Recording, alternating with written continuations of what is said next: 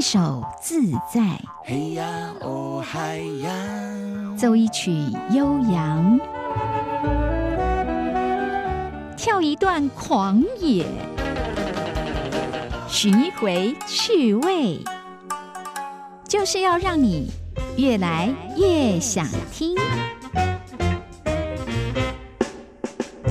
Hello，各位朋友，大家好，我是黄晨林。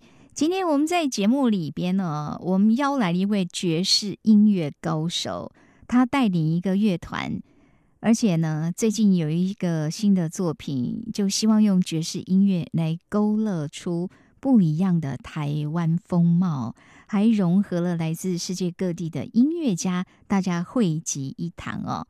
虽然是旋律非常台湾，但是呢，音乐却是十分有国际视野。来进行我们的单元喽！内行说门道，外行听热闹。欢迎光临音乐功夫馆。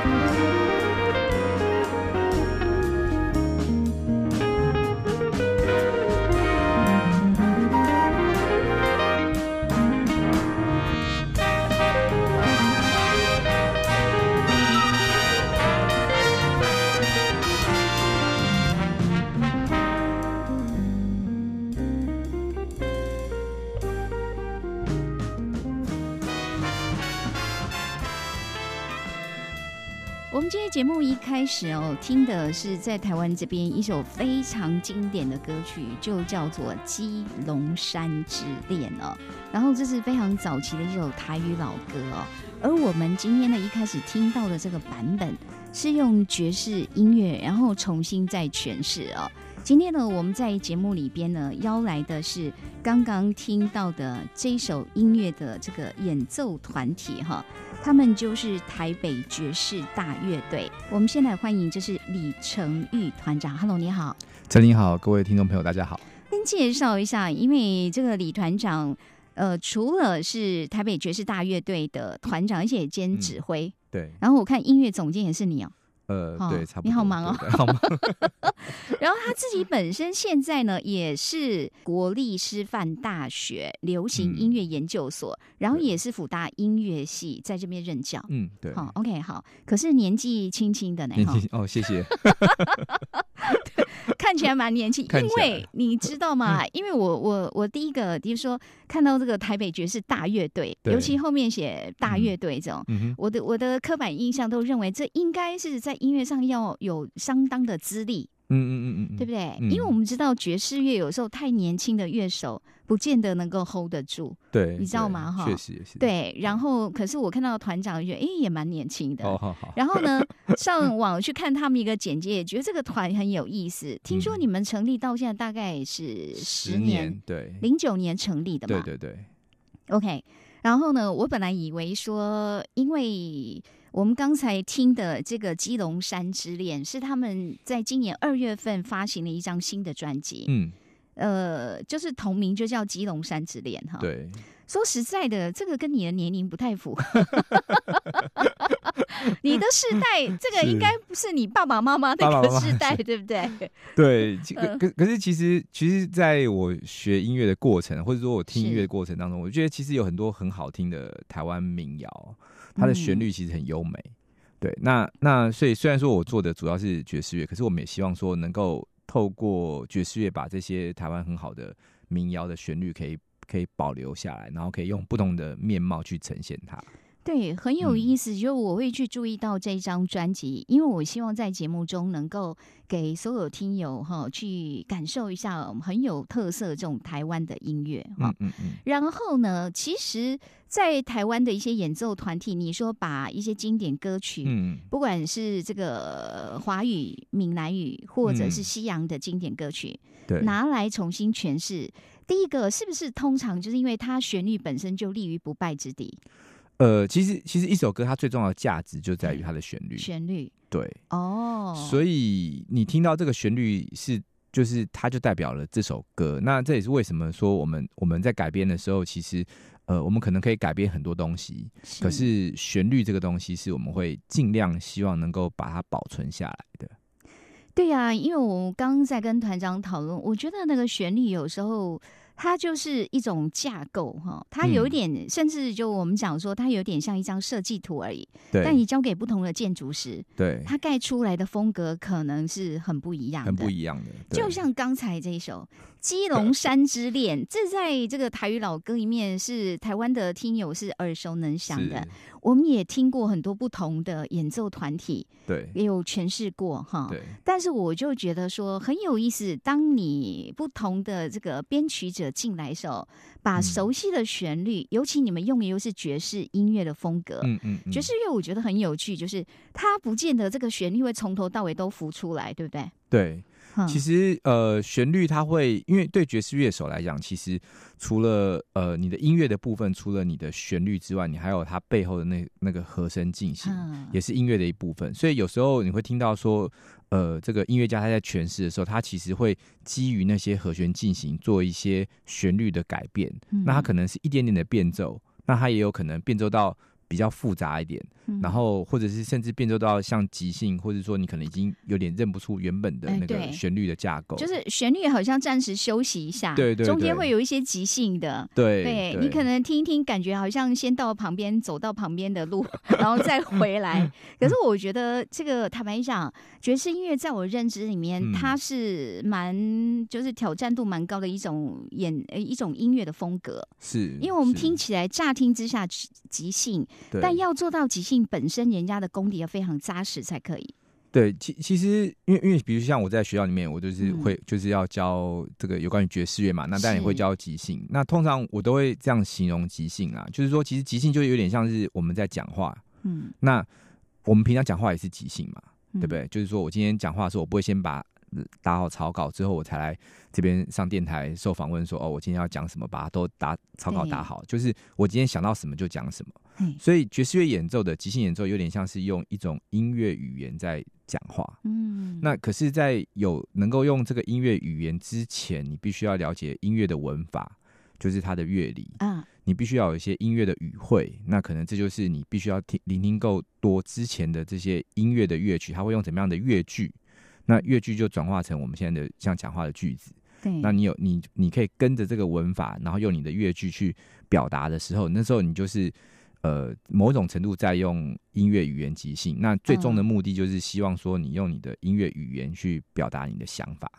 对，而且即兴的时候，通常我觉得就尤其是大家一起演奏的时候，不是嗯。只有他自己一个人。嗯，自己一个人即兴还 OK，对，我想怎样就怎样嘛，在我个人技术范围内。对对对对但是问题，题，我觉得爵士乐难的是他们的耳朵很厉害，他自嗯。己在即兴，他要听别人的即兴，而且是我们彼此就不会乱，你知道吗？对哦，就好奇特，你即兴我也即兴，可是我们听起来是和谐的，那这个可能就是默契了，是不是？这这个其实当然有一个默契，然后另外就是说它有些游戏规则啦。啊，对那这个游戏规则必须必须要每个人都都知道，对对，都都能够 follow 它。那那我也会用这样的方式来来形容，就是有点像说，呃，比如说我今天去打篮球好了，然后嗯今天有五个人在场上，可是每个人他有看起来好像都很很怎么讲，很随机，就是他跑到这边跑跑这边，可是每个人如果都知道他该怎么跑，该怎么啊时候该传球，对，对，那那这整个游戏就可以运作得起来。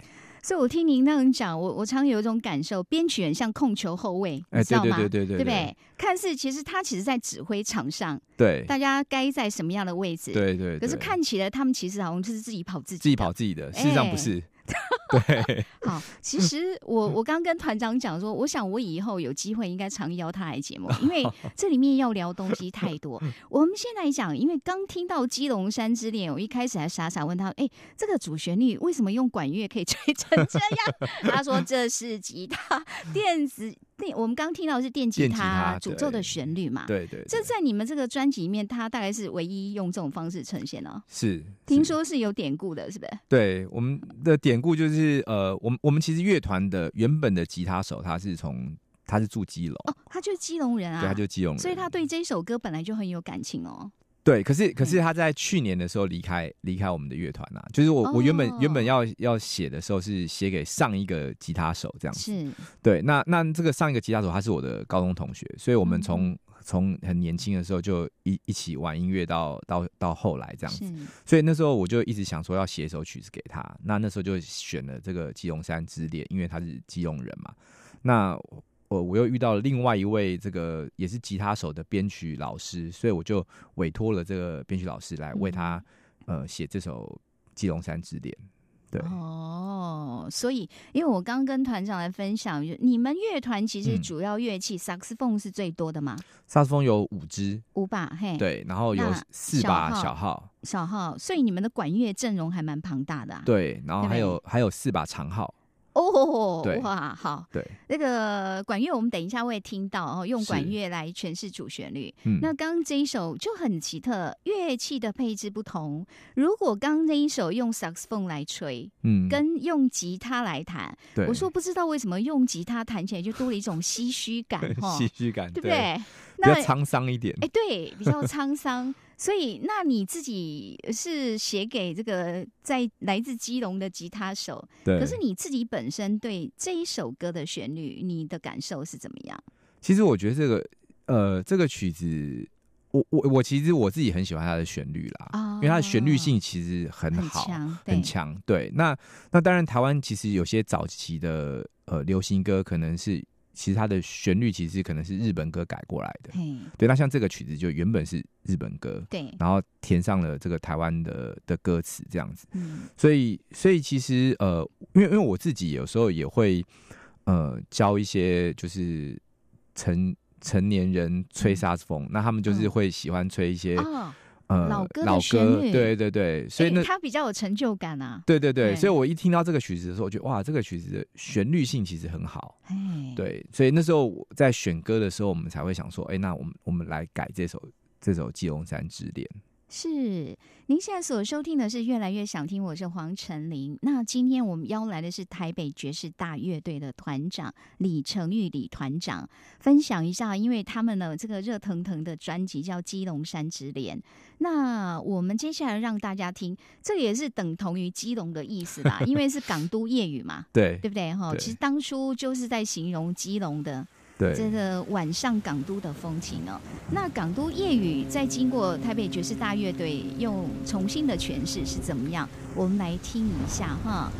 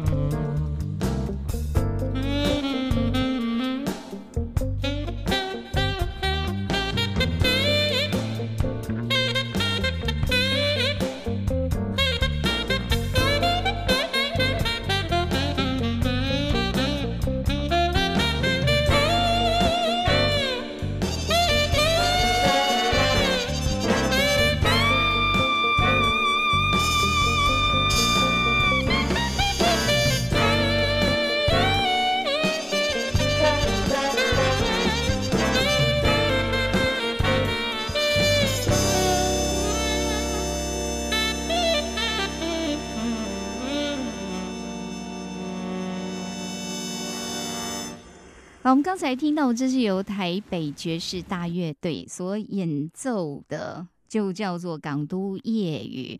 然后呢，我们今天访问到的来宾是台北爵士大乐队的团长，也是指挥，也是音乐总监，是李成玉李团长。哦，你的 title 好多，他还在台湾的大学里面那个任教哈，也是在教音乐的哈。OK，刚刚这首歌是你编的，对不对？对，好，我们刚刚一边在听，我们讨论最多的就是这个负责主旋律的这这一把，这个也是萨克斯风嘛，对对对。但是它的这个乐器明显是比较高的，是不是？对，它这个乐器叫做中音萨克斯风。哦那那它是萨克斯风，其实是一种家族乐器啦。哎，对，所以它有比较高音的，也有比较低音的。那这个嗯算是我们比较常见里面的第二高。哦，这算第二高，是说在对英语里面它是第二高的，还有比它更高对，它比它更高的，这是中音嘛？那还有一个更高的，就是哦高音。这个这样子还算中音啊？对对对，其实其实只是它中间在演奏的时候，它会嗯到这个乐器的音域里面相对比较高的音域。对对，可是它的乐器本身，呃，是是算是中音。哦，OK，对，但是我我很好奇，因为你嗯既然是你编曲，基本上可以有不同的音高的选择嘛。对，那你在这一首选择这样的一个高音，你的用意是什么？嗯，其实其实当然当然，呃，在音域上面它可以有有一点弹性啦。就比如说像他第一次演奏旋律的时候，它是比较比较低一点点，对，然后第二次他就演奏高一点。高对嗯那呃，当然我会选这乐器，其实主要原因是因为这位萨克斯风演奏家他就是这个乐器他的专门。啊，对所以所以我们在编的时候还是会先帮这个音乐家先做点设想以。他擅长的乐器对对对对来做设计来设来设计。OK，刚刚这一位，我们听我们说，其实听一个演奏家，尤其是萨克斯风，其实你嗯。听他吹的那个乐句，嗯，就是每一个人呼吸的方式都不太一样哈。。对对。但是我们真的很欣赏哎、他真的，因为港都夜雨，你知道有时候基隆港就这种国际大港口，我嗯特别觉得基隆跟爵士乐印象是蛮能够连接，对对对，因为国际港口嘛，对对。这代表在国际港口里面会来自世界各地的，甚至一些音乐人，对。哈，是其实像这首曲子是杨三郎老师写的是，那他本身就是去日本学学爵士乐，那他就是从基隆坐港口坐船坐船去日本哦学爵士乐。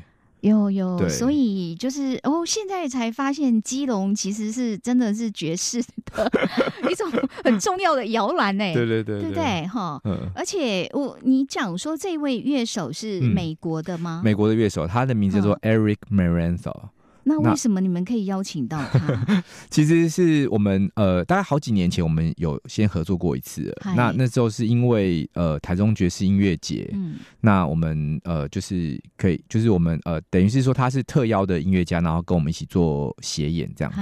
对，那在在去年呃前年的时候，我们又又再一次邀请他，所以我们就想说，哎、那既然有这个机会，我们就邀请他跟我们一起录音。嗯，对我我是因为我一开始为什么要问团长说乐器为什么选择呢？音高？嗯，因为我嗯。觉得萨克斯风，你刚说因为不同家族，如果对。今天它是比较低沉的，对你知道港都夜雨可以诠释成那种沧桑落魄，对不对？哈，可它不是，它刚刚那种吹起来有点皮皮的，嗯嗯嗯，对对哦，对有点对对痞痞，就是我好像我只是我我只是环游世界，然后来到这个地方，我并不是因为落魄哦，我不是流浪哦，哈，所以我个人就是听了觉得还蛮欣赏这个乐手他这种演奏他的一种乐器与处理的方式。，对，当当然乐手他会有自己的特特质啦他的他个性是不是也是也痞痞的是这样子的，对对对 对。人如其名。人如其名。不过，不过他很厉害，是说，因为其实我我我们在第一次协演这个曲子的时候，就是一起一起合作这个演的呃演这个曲子的时候，其实他之前完全没有听过，然后他完全没有听过这个旋律，完全没有听过那你有跟他解释这一首歌是什么意思吗？呃，其实那个场合是蛮有趣的，因为我我我在我们第一次演这首曲子的时候，这首曲子是 Uncle 曲，哦，Uncle 曲啊，，对。那因为因为我们在这场表演当中，我们其实已嗯经安排了很多，就是所谓就是美国的经典的曲目，哎，对，那那他已经就是我们其实花了很多时间在练习那那那些曲目。嗯。那呃，一直到我们呃演出前，嗯然后那时候我们才想说，哎、那是不是应该安排一首 encore 曲？。对，然后所以那时候我想说啊，那不然来试试看这首好了，所以他也是临时拿很，临时。对，等于是我们在彩排的时候，我就拿一份谱给他说，呃，那你试试看这个，看看你觉得怎么样。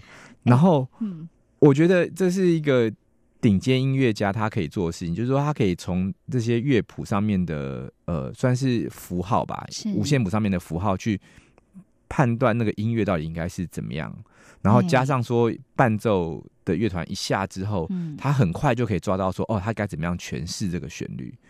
所以我觉得这真的是很不容易。就人家的音乐敏感度，所以音乐为什么说这是世界共通语言？对，哦，就是不用太多解释。，对，不用哇，对所以当然杨三郎老师的曲子写的真的也是对，非常非常经典，所以我想不管世界哪一个乐手也听，可能都会有一些共鸣。嗯，当然哦对，好，我们今天呢，在节目中呢，我们要为大家介绍，这是台北爵士大乐队，他们我觉得就是他们今年推出，我认为哈，就是又能够蛮能够表达台湾一种音乐特色，而且他们有他们自己的坚持哈。我们等一下还会继续聊一下故事。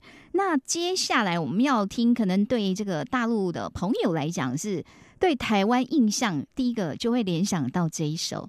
我先让大家直接听，我不要报歌名，看看你能不能猜得出来。爵士音乐就是这样，有时候听前奏，你还真不知道它是哪一首。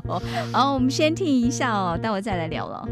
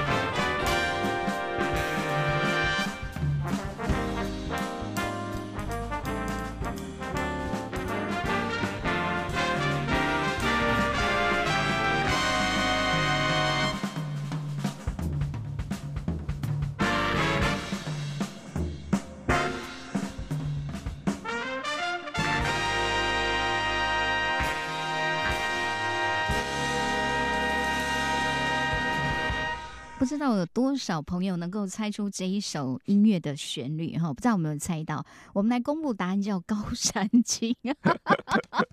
有一些朋友在哪里？在哪里？高山青在哪里？我怎么从头到尾好像没有看到那种感觉？好像那个山哈，嗯，呃，高山青就高山呢。拍照同样拍照，有人拍起来就是很清楚那山的棱线，对有的人就是那种大雾天，对你好像只是拍到一种山的感觉，但是没有真正看到山的样子。嗯嗯嗯。哦，OK，我们今天呢邀来是台北爵士大乐队的团长李成玉李团长哦。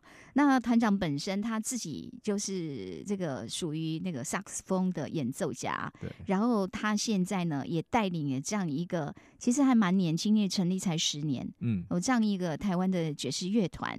但是我总觉得哦，在台湾哦，演奏团体第一个生存已经不容易了，还要对自己的音乐要有所要求，要达到怎么讲？有时候你可能依照这个表演的场合，有时候要非常通俗流行，嗯，但是有时候又要表现出自己对音乐的一种理想跟坚持，哈，说实在不容易啦。嗯，来，我们先来讲一下哈，团长，是刚刚在 这一首《高山青》里面，说实在，从头到尾都看不到山在哪里嘞，哦。其其实其实音乐还有很多种层面嘛，就是旋律当然是一个层面，然后呃，或者是说它的节奏可能是一个层面，然后它的和声可能是一个层面，所以所以其实编曲家他会从这些不同的层面去吸取他觉得他想要运用的元素，嗯，那可能把它作为一点点转化，然后呃改变之后再重新呈现，那那就是他重新呈现之后的那个样貌，其实可能会跟原本预想的会很很大的。不一样，我觉得就有视觉来形容，它走有点像抽象化的路线，对，可以这么说，对不对？可以这么说。当然，我我们听过一些爵士音乐，它的确有可能把原来的歌曲旋律整个都解构掉，对。然后只是让你隐隐约约的，你真的要对这个原本的旋律是很熟的人，嗯嗯，你隐隐约约好像会看到点样子，听到他原来的样子，对。但是其实他是整个把它好像就是怎么讲，故意不要让人家听出来他是 高山青，他重新解构之后，再再把它再架构起来，所以会会跟原本预想会有点不太一样啦。这个是不是通常因为你自己也能够编曲，通常这是不。会出现在有时候，就是因为太耳熟能详了，所以有时候想要故意把它解构一下，这样。呃，就是你会把这些东西当做是一个动机，然后把这些动机再去重新找它的发展。嗨，对，那那那至于说，呃，在比比如说像我们如果学音乐的时候，我们会做一一件事情叫做乐曲分析。所以你就会分析说，哦，这个曲子它到底用哪些手法再去，呃，可能重新解构。或是重新架构这个这个这个这个动机，那所以其实对这对于这首曲子也是一样，他可能只用了这个两小节的原本的旋律，对，当做他的动机，嗯，对，哦，当做他的动机，感觉像一个引言而已，对对对，对不对？对，就是我开场可能讲一个你们熟悉的东西，可是后面来我们就自由发挥，自由发挥，对，那那随着他的动机不断的发展，发展，发展，发展到后后面。你可能会发展出一个完全截然不同的的的东音乐出来。哦哦哦，就是你讲说，有时候也不是太刻意，一定要怎么做，嗯嗯，而是很自然而然，它就发展成这样的风格。对对，就就是有点像说，就是说，比如说你你你呃，我我们音乐上面动机的发展，它有几种不同的手法啦。嗯，比如说你可以把它放大，然后把它缩小，嗯，就是比如说节奏上面的，或者是我们所谓音。音程就是音跟音的距离，你可以把它放大，你可以把它缩小，然后你可以呃顺着走，你可以把它倒着走啊。对，那你用这些不同的手法去去去发展它之后，你就会发现，哎，其实这个东西跟你原本想象的东西是是已经不一样，就已经不一样了。对对对对，就是爵士音乐对你来讲最大吸引力是什么？呃，爵士乐，我觉得它是因为因为其实爵士乐它是它是最初在形成的时候。它是因为呃多元的音乐文化融合的结果，所以爵士乐它有一个很重要的特质，就是说它必须要能够呃融合其他的东西。嗨，因为这是它原本最初的的一个一个特色，原本它的音乐 DNA 就有这个东西，所以我觉得这个可能是它最吸引我的地方，就是说爵士乐它你只要能够找到任何一个音乐的元素可以跟它。对接，那你就可以把两两个融合在一起。嗯不然的话，高山青我们要怎么样跟爵士乐融合？其实你只要有一个东西，它可以对得上，它就可以融合。所以这也是为什么我们做呃这张唱片的时候，当然遇到了很多的，就是必须还要还是要很多的努力或是付出。嗯可是，嗯可是在融合这件事情上面的时候，其实是可以很顺利的进行的。对，我们在听，就是今天这样会有听到几首的，就是把台湾的一些老歌，大家嗯。耳熟能详的一些旋律，嗯。然后呢，重新用属于台北爵士大乐队他们的这样的一种风格，哈，好像再重新说一个故事啊。嗯哼，但我觉得很有趣的是，就是因为我们今天邀来的这个黄晨玉团长，你说你是从国高中就开始学萨克斯风，对对不对？对，哎，那么多乐器，你为什么挑中它？而且一定有人问你 N 遍了，但是我们总是很好奇啊，那么多乐器啊，对不对？呃，其其哎实我以前参加就是军乐队啦，就是说哦，你一开始是在学校吗？学校里面的老师军乐队指派那一种吗？对对对，差不多，就是要负责早上升旗，好、哦国西哥，所以变成说你你比较一开始就是就是这个机缘，就是先接触到管乐。对对对，可是管乐里面又很多啊，你也可以选择小号啊，对不对对？你为什么通常都是这样？就是所有人都先吹小号，因为小号最大声嘛。哎，对，而且很炫，你知道吗？对，而而且其实小号不好吹，很难，很难，对，所以就是嗯所有人都先先去学小号，然后嘿能够吹得出小号吹得出声音，然后吹得大声的就留下来，然后剩下的人就去选别的乐器。哦。对，那我就是剩下那些人。哎、那我觉得我们从这样反推你的个性，你是好相处的那一种哎、是这样这样这样子在 对，因为我跟你讲哦，哎、我发现有很多呃做爵士音乐或喜欢嗯。演奏爵士音乐呢，有一种个性上的特质。嗯。因为我个人对爵士乐的一个理解，嗯。我就是因为我们刚刚说爵士乐里面即兴那个部分很重要，嗯嗯嗯，但是它的即兴不是自我的即兴。嗯嗯嗯是嗯我清楚我在干嘛，对。但是我又跟别人融合，对，我又注意别人的，就是我有跟别人互动，我有跟别人交流，嗯。但是我不会失去我的本色，嗯因为我很清楚知道我要干嘛。对。这就是我我对爵士乐的一种理解啦，嗯我的感受。所以我遇到很多那个乐手，如果是他嗯。是偏好爵士乐，对。我觉得通常都孤僻的不多，好相处的比较多，好相处的比较多。因为还是会注意到跟别人融合这一块。对，就像你刚刚讲说，你觉得其实爵士乐它其实是可以跟不管什么元素进来，大家都可以在一起。大家都可以在一起的。对，嗯，好，那我们呢，接下来还要让大家听哦，因为我拜托那个团长挑了几首。刚刚高山青，这绝对是很多朋友对台湾印象，你绝对虽然刚刚那一首没关系啦，主旋律自己补上去。好，接下来这一首在台湾也是非常经典，叫做《小霸掌》。团长先剧透一下 啊，这个学霸掌有没有看到霸掌？霸掌可能可以看到有那个粽叶，可能有看到。烟，对对，就看到烟。那个肉粽出炉的时候那个烟吗？对对对对。OK，好，有没有霸掌？有没有看到那个粽子的形象？我们听了就知道啊、好，我们来听这一首由台北爵士大乐队所演奏的《小霸掌》。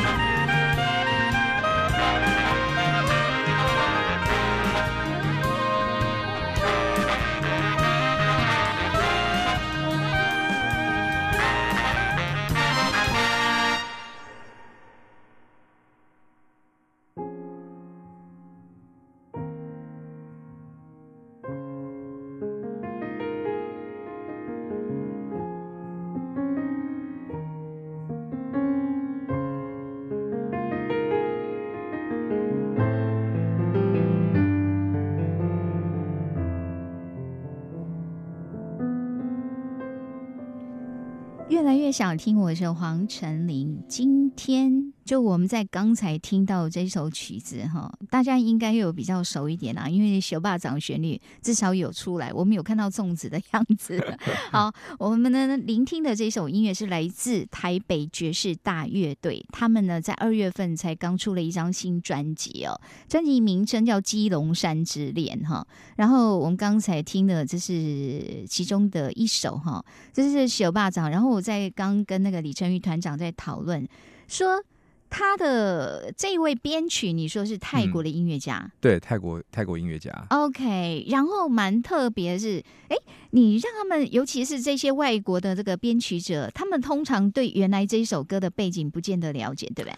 呃，其实当然我在委托创作的时候，我会先跟他们做一点解释啦。是，那包含说乐谱，那就是旋律的简单的乐谱，跟呃音音呃音乐的连接，就说比如说，就是有一些背景资料还是会给他，对对对对，然后大概描述一下说这个曲子它的呃可能旋律的的歌词在写什么啊，嗯然后一点点简单的介绍，然后可能嗯一。啊，当然还包含说我们对于这个曲子的期望是什么，比如说我们啊希望说，哎、有谁 solo 啊，或是旋律在谁身上啊，等等。哦，你们有事先收先沟通一下，对对对，对。还对还是会先沟通，然后甚至嗯说这个曲子希望大概多久，哦也要先沟通。那那当然，最后作曲家他会呈现怎么样的作品，我们就是完全以一个开放的态度，或者以嗯开放的角度，让他们去去自由的创作这样子。对，因为我看到在这个专辑里面简介说，你们在二零一五年开始了一项计划，叫台湾歌谣爵士委托计划。嗯，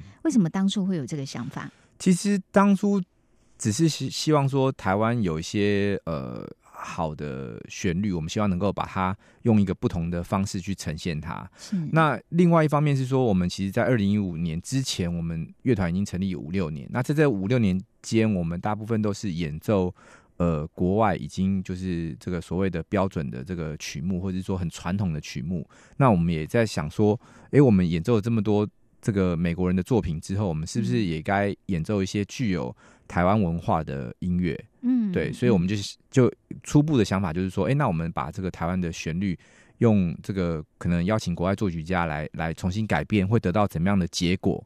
那我们也其实也蛮好奇的，对，哦，而且他说，当然，我觉得呃，委托国外的作曲家，因为有时候他反而对原来的这个歌曲，他有时候没那么了解，对这说不定是个优点，对对对对，因为他有可能带来一个完全截然不同的音乐视野。嗯，没错，哦，所以这个某种程度来讲，对创新来讲是好事。对，但是我刚听团长说，他们其实在这个音乐计划里面有一种很好的意义，嗯就是愿意跟人家分享，然后让编曲嗯者带回他自己的国家，然后去演奏啊。对，其实嗯。其实这个原本不是我们的设定啊，就是我们是。我们原本的设定就是说，请国外的作曲家，然后帮我们写曲子、本来只是想说，哦，用对。这样的比较多元融合的对对方式，，那可是呢，嗯。就后来发现说，哎、其实这些编曲家他们也会嗯。希望把这些作品在他们的国家，或者说啊用他们的乐团来、对，来表演、来演奏。对对，那那因为我们这个这个乐团，就是说爵士大乐队这样，差不多我们是一个十七十八人编制的乐团。哎这样子的乐团，其实某种程度它是一个，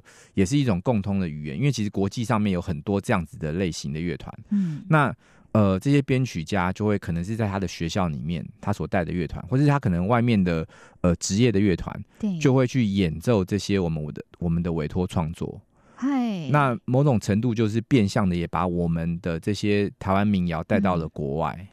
对啊，因为我我在想我说，就是以外国人来讲，比如说嗯他也不知道小霸掌到底在干嘛的，对不对？对但是他可能只是很单纯的认为，哦，这个旋律可能嗯对他来讲是动听的。。对对但是，所以刚刚团长说，这位这个泰国的编曲者，他嗯有在泰国演奏刚刚这一首，就对。对，就是呃上个月的时候，他们嗯在一个泰国的爵士音乐节里面，然后这个编曲者他就呃用他自己的乐团，然后在泰国演这个修霸掌。嗨，哇，真的很有意思哎哈。好，那就等于说，虽然是台湾的民谣，可是透过这样的一种合作，嗯，它可以可以到给这个不同，就是怎么讲，在世界上不一样国家、不同音乐人，对可以把这样种子带回去。对对对，然后我们今天的最后哦，要让大家听的反而是这张专辑的第一首啊对，哦，《青春酿》。青春哎、酿我通常都会很好奇，通常专辑摆在第一首一定有它的用意，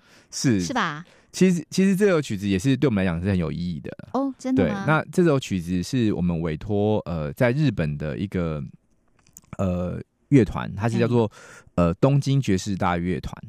哦，跟你们一样嘛，就以都市以首都的对那个名义对对，名义嗯为为为乐团的名称。称。那其实我们去年十年的时候，他们其实是算是长我们一岁了，他们是十一年。哎，那我们去年十年的时候，我们就跟他们缔结姐妹团，哦，然后我们就委托他们的团长帮我们写这首曲子。然后那时候那时候我在挑曲子的时候也是想了很久，想说嗯。哎、到底有什么曲子是呃可能某种程度代表友谊的。对，对，所以后来就是好像这个青春岭是讲，就是说两个人的，人家是在讲约会啊 两个人啊，非常开心啊，就春天花开这么美，对不对？对对对，嗯然后是很很欢愉的一个气氛，然后讲说啊，那这可能某种程度有一点点，有一点点呃，可以可以沾得上边这样子。哦，就是因为一种轻快、一种对欢乐的感觉，对所以蛮蛮适合两边好像这样联谊一样。对对对，没错。